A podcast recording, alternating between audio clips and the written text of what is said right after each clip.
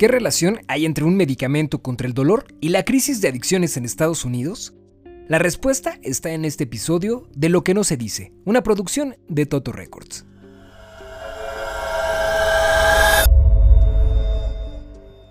Probablemente en redes sociales has visto algún video que muestra a decenas de adictos caminando como zombies o tirados inconscientes por las calles de distintas ciudades de Estados Unidos.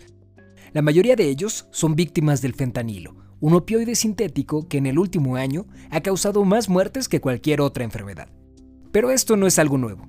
Hoy te contamos la historia de Oxycontin, un fármaco peligroso y adictivo que causó polémica en Estados Unidos por la forma poco ética en que sus efectos llegaron hasta los consultorios médicos en los años 90. La compañía farmacéutica que lo creó y los representantes que la llevaron a los doctores hicieron fortunas recetando el medicamento como una nueva esperanza contra el dolor que además en el discurso prácticamente no generaba adicción. Sin embargo, de acuerdo con cifras de los Centros para el Control y Prevención de Enfermedades de Estados Unidos, entre 1999 y 2019, más de 500.000 personas murieron por sobredosis de este y otros opioides. A pesar de las víctimas, el Oxycontin se sigue recetando y vendiendo, e incluso ahora hay un antídoto para revertir la sobredosis, y también se vende en las farmacias. Pero regresemos un poco en el tiempo. La primera gran crisis de opioides tuvo su origen en un laboratorio farmacéutico de Alemania a finales del siglo XIX.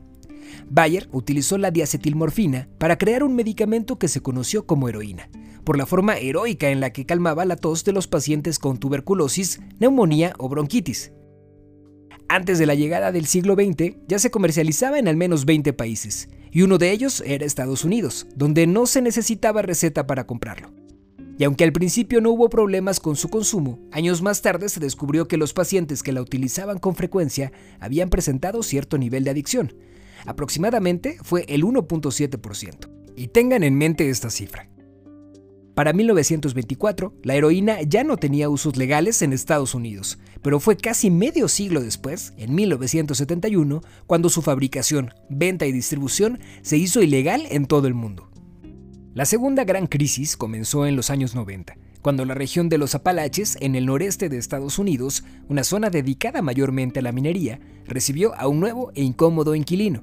Fue exactamente en 1995 cuando la Administración de Alimentos y Medicamentos, la FDA, le dio a Purdue Pharma, la compañía propiedad de la familia Sackler, el permiso para comercializar oxicodona con el nombre de Oxycontin, un opioide de liberación prolongada utilizado principalmente para tratar el dolor intenso.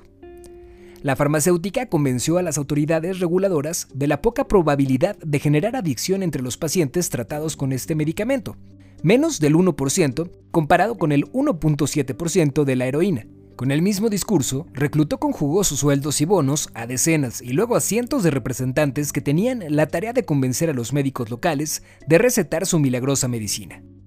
¿Cómo lo hacían? Como lo hacen en la actualidad.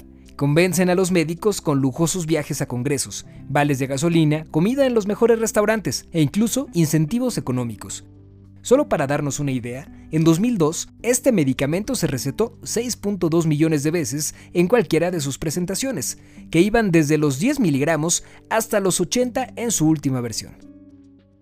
La campaña farmacéutica de Purdue dio un paso más y reforzó su estrategia de venta con un discurso sobre la ética.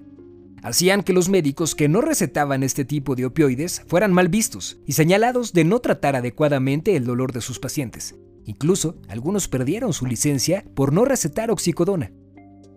De esta forma, el negocio farmacéutico de los Sackler creció exponencialmente, casi a la par de los pacientes que buscaban este medicamento.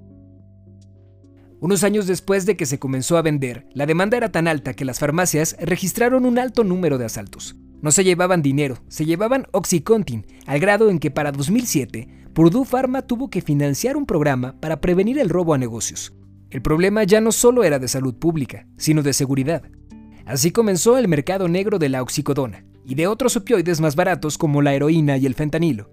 Hoy es más común escuchar sobre esta última porque es ahora cuando vemos los efectos que ha causado en la población. Pero donde unos ven una crisis, también hay otros que ven una oportunidad de negocio. Y esas son las farmacéuticas. En 2023, la FDA, la misma agencia que aprobó el Oxycontin, también aprobó Narcan, un antídoto para revertir la sobredosis de opioides como la oxicodona, la heroína y el fentanilo. Los 4 miligramos de esta versión comercial de la naloxona bloquea el efecto de los opiáceos en el cerebro. Es un atomizador nasal de fácil uso que además se vende sin receta en Estados Unidos como parte de la estrategia para reducir las muertes por adicción a las drogas. Y es que solo entre octubre de 2021 y el mismo mes de 2022 se registraron 101.750 sobredosis fatales provocadas por el consumo de opiáceos sintéticos, daños provocados en buena parte por quienes hoy disfrutan de sus fortunas amasadas a través del dolor de otros. Gracias por escuchar Lo que no se dice, una producción de Toto Records. Si te gusta este contenido, no olvides compartirlo en tus redes sociales, seguirnos y activar las notificaciones para recibir cada semana un nuevo episodio.